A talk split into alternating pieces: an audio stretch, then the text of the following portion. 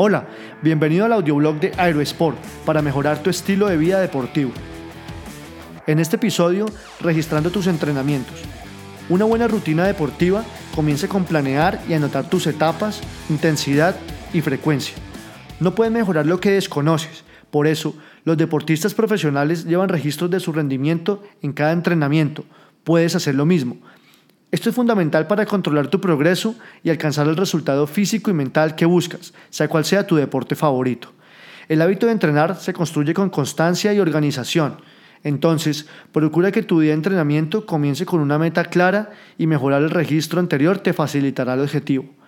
Así que no hay pretextos. Puedes llevar los datos de tus rutinas en el blog de notas de tu smartphone, en una hoja de cálculo o incluso en una app para entrenar. Estas recomendaciones te ayudarán. Cuatro claves para potenciar tu entrenamiento.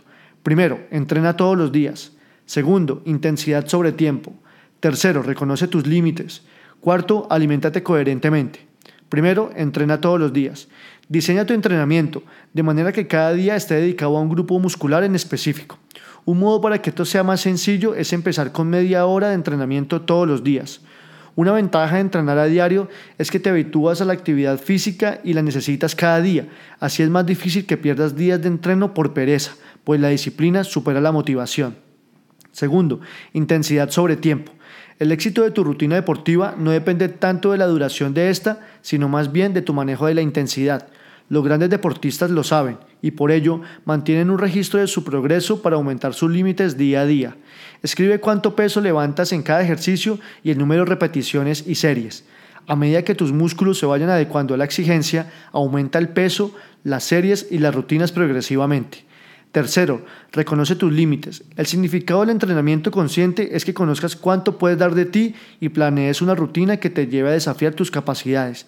A medida que tus músculos se hagan más fuertes, tus límites se irán expandiendo y el progreso se te hará evidente.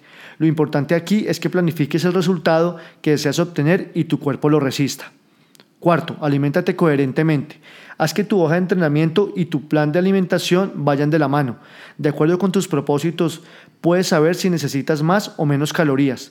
Así en jornadas de musculación consumes las proteínas suficientes para lograr el tono que deseas.